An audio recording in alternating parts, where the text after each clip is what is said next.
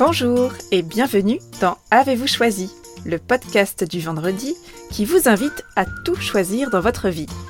Je suis Oriane Savouré-Lucas, chef de projet dans la vie et céréale choisisseuse de ma vie. J'ai 39 ans, les pieds sur terre, la tête dans les étoiles, et je vous propose d'explorer avec curiosité le vaste et intrigant territoire du choix. Cette exploration, je vous y invite à travers des réflexions, des questionnements et des ressources qui m'aident à choisir ma vie, ou encore à travers une conversation que j'ai eue avec une personne que je trouve inspirante sur la question du choix. Je suis formée au coaching et j'ai à cœur d'accompagner les personnes qui le souhaitent à oser réenchanter leur vie tout en développant leur impact dans leurs différentes sphères de vie et d'influence. Avez-vous déambulé dernièrement dans l'allée yaourt d'un grand supermarché?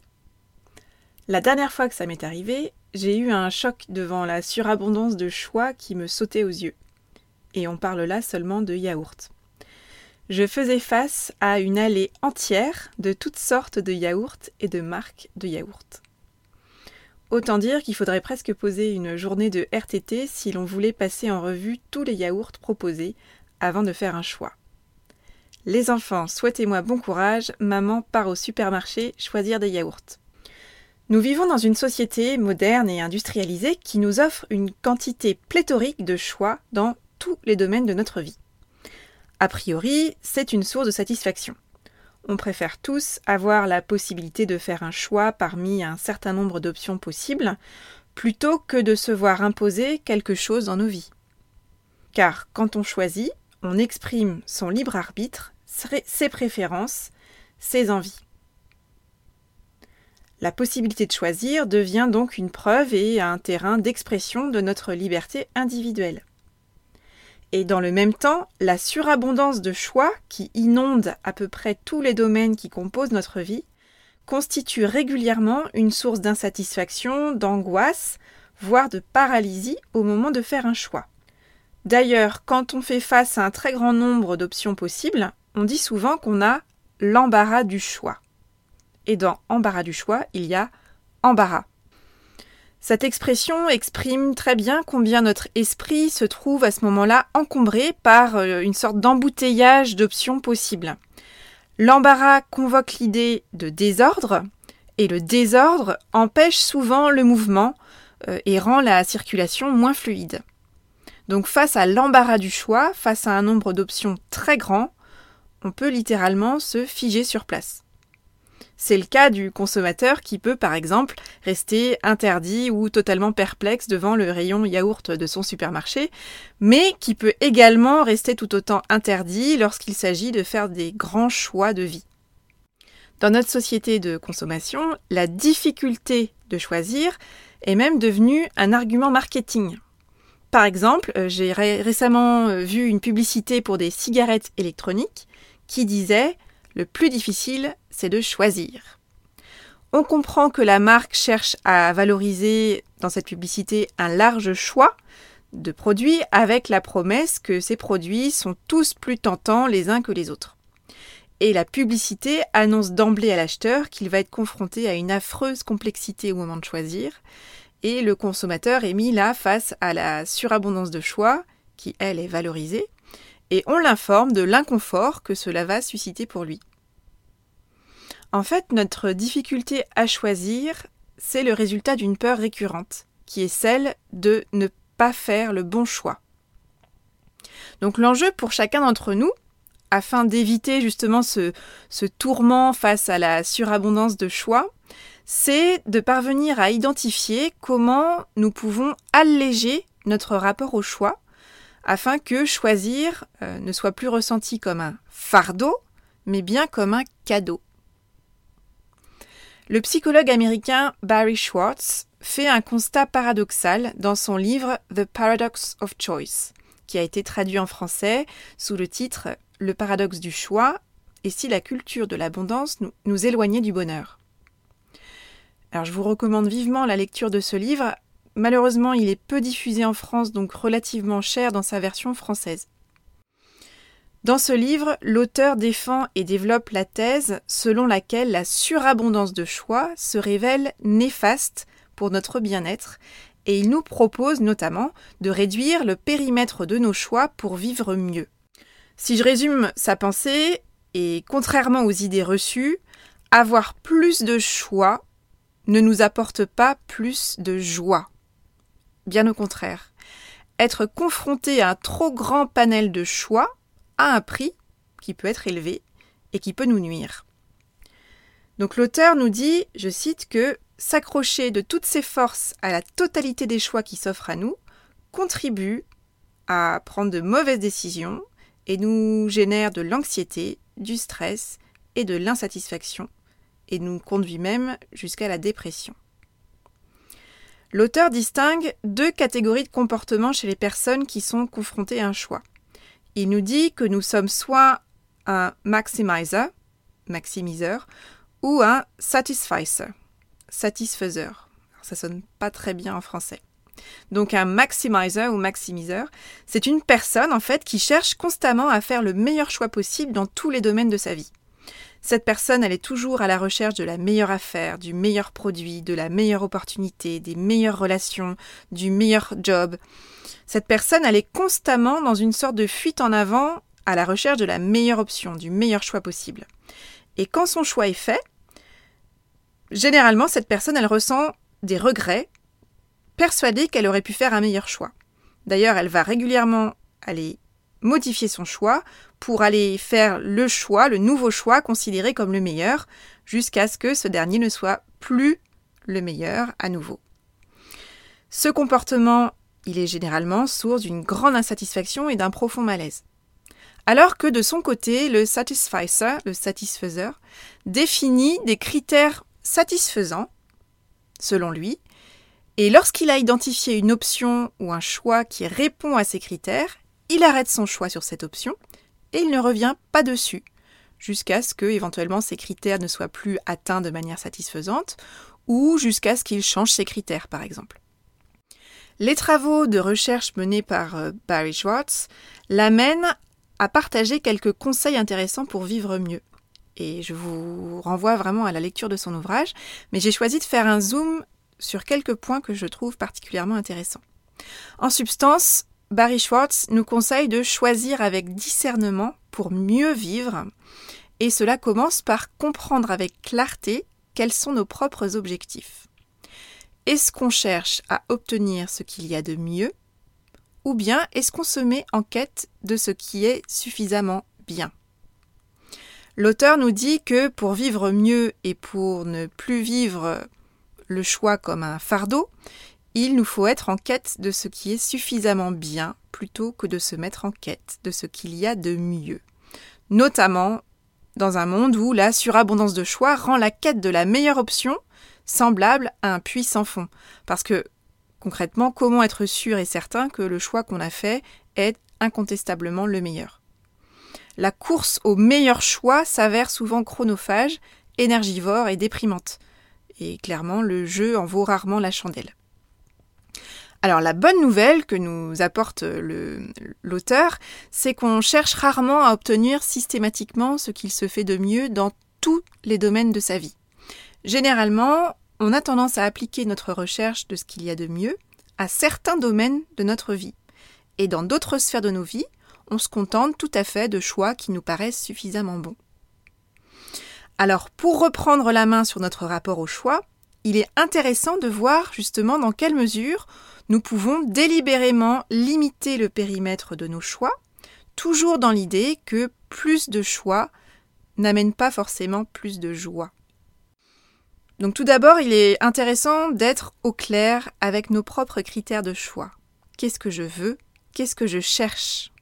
Parce que très souvent, on est submergé par la surabondance de choix, tout simplement parce qu'on est comme bombardé par une multitude d'options possibles et que nous tentons désespérément de faire un choix en réaction à ce nombre foisonnant d'options possibles. Or, il est toujours plus efficace de partir de soi pour choisir. Qu'est-ce que moi je veux? Qu'est-ce que je cherche? Quels sont les critères que je veux atteindre à minima pour faire un choix qui soit satisfaisant pour moi? Une fois que ces critères sont clairement définis, là, on se tourne vers l'extérieur et on peut focaliser notre recherche avec comme grille de lecture et cadre de référence les critères de choix que nous avons définis pour nous-mêmes par rapport à nous-mêmes et non pas en réaction à tout ce qui nous arrive comme sollicitation et stimuli. Donc pour reprendre l'exemple de notre rayon de yaourt, il est plus efficace d'avoir identifié en amont de notre visite au rayon quel type de yaourt on cherche, alors sans forcément savoir précisément quelle marque par exemple, mais en tout cas en ayant tout de même réduit le champ des possibles, plutôt que de déambuler comme ça, l'âme en peine, les yeux écarquillés devant le rayon yaourt, avec l'espoir de trouver l'inspiration. Parce que cette option, elle est peut-être euh, satisfaisante pour quelques personnes curieuses qui adorent les yaourts et qui sont toujours en quête de nouvelles idées, mais généralement, on ne retire pas une grande satisfaction après 20 minutes passées euh, au rayon yaourt. Une piste que je vous propose, c'est de croiser le temps qu'on passe à faire un choix avec l'importance que nous accordons au choix qui nous occupe. Parce que, en fait, un choix, il est satisfaisant si on juge que le temps passé et l'énergie dépensée sont cohérents au regard de l'importance qu'on accorde justement au choix qu'on est en train de faire. Quand on sent concrètement qu'on passe trop de temps à choisir quelque chose de secondaire, on est généralement rapidement agacé, frustré par cette impression d'avoir perdu son temps. De la même manière, s'il vous faut 20 minutes pour choisir votre menu au restaurant, il est intéressant de se poser la question est-ce que le jeu en vaut la chandelle? Peut-être que oui, si vous êtes par exemple un fin gourmet ou euh, un critique gastronomique par exemple, mais dans le cas contraire, il est fort probable que vous auriez tout à gagner à utiliser votre temps pour faire des choix plus importants pour vous que le choix du menu du jour. Parce qu'on touche là un point essentiel. Notre ressource la plus précieuse, c'est bien notre temps. Et d'ailleurs, la notion de temps, elle peut vraiment constituer un bon baromètre quand on s'attelle à la question du choix. Combien de temps est-ce que je suis prêt ou prête à investir pour choisir quelque chose au regard de l'importance de ce sujet dans ma vie? Quand je vous invite à tout choisir dans votre vie, je vous propose en fait de renouer avec la puissance créatrice du choix. Et je vous propose de choisir justement là où vous souhaitez porter votre attention. Ça signifie qu'il nous faut être vraiment très au clair avec ce qui est important pour nous, pour pouvoir ensuite choisir de focaliser notre attention, d'investir notre temps et notre énergie à faire des choix éclairés dans des domaines de notre vie qui comptent vraiment pour nous. Ainsi, dans la lignée des conseils de Barry Schwartz, on peut choisir de choisir moins pour choisir mieux. Et pour le reste, c'est-à-dire pour les sujets qui sont secondaires pour nous, on peut choisir de se créer des systèmes. C'est-à-dire, on peut choisir de, de définir un système une bonne fois pour toutes et de ne pas y revenir, tout pendant que ce choix nous satisfait. Et c'est une bonne manière en fait de se libérer du temps et de l'énergie qu'on peut alors utiliser efficacement pour faire des choix qui comptent vraiment pour nous. Par exemple, Steve Jobs, il portait tous les jours la même tenue pratique et confortable qui est devenue d'ailleurs emblématique du personnage, ce fameux col roulé noir et ce jean bleu. Alors, au-delà de l'intention de se construire une identité vestimentaire reconnaissable, probablement, on peut imaginer que Steve Jobs, il avait choisi de ne pas avoir à se prendre la tête le matin dans son dressing. Globalement, il ne devait pas avoir spécialement envie de passer chaque jour un temps précieux à choisir sa tenue du jour. En optant pour un uniforme, il a donc choisi un système qui lui convenait et qui lui permettait de consacrer son temps à d'autres actions qu'il considérait comme, étant à plus forte valeur ajoutée pour lui.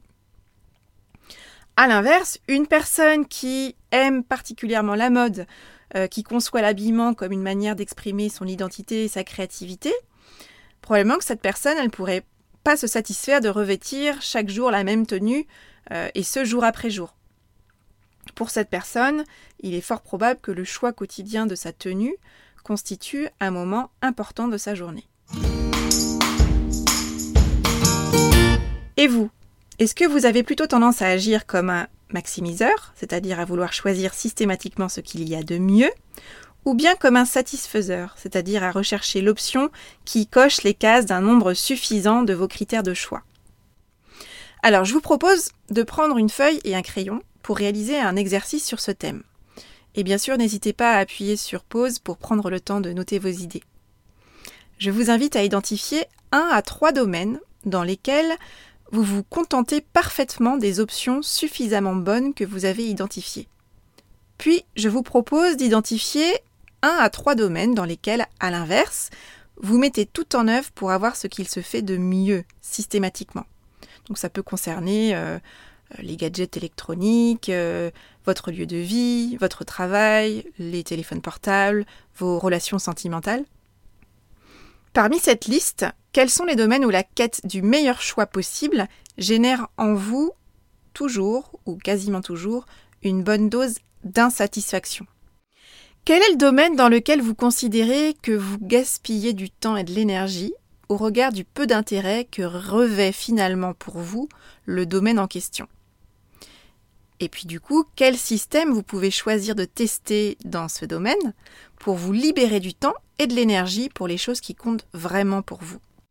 Par exemple, si vous vous agacez régulièrement devant votre penderie, peut-être pouvez-vous trouver la tenue de sauvetage que vous pourriez dégainer ces fameux matins difficiles afin d'éviter ces longues minutes où vous restez planté là, sans bouger devant vos piles de vêtements à vous demander désespérément ce que vous allez bien pouvoir mettre aujourd'hui. Si vous n'avez pas envie de perdre du temps à identifier la mutuelle, la banque, la voiture ou encore l'assurance qui correspondrait le mieux à votre situation, peut-être que là vous pouvez choisir de vous en remettre au conseil d'un expert à qui vous aurez fourni votre liste de critères.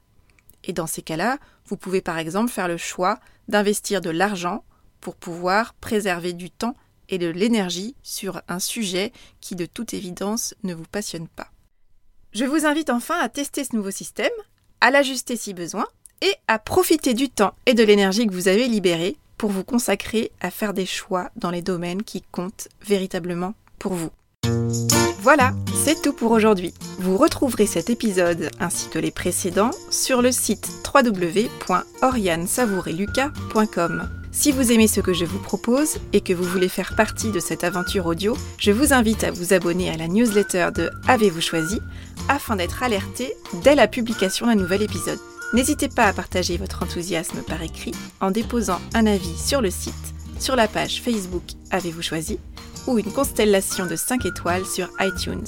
Et n'hésitez pas bien évidemment à faire connaître Avez-vous choisi à celles et ceux qui vous sont chers et que l'idée de tout choisir dans leur vie pourrait réjouir.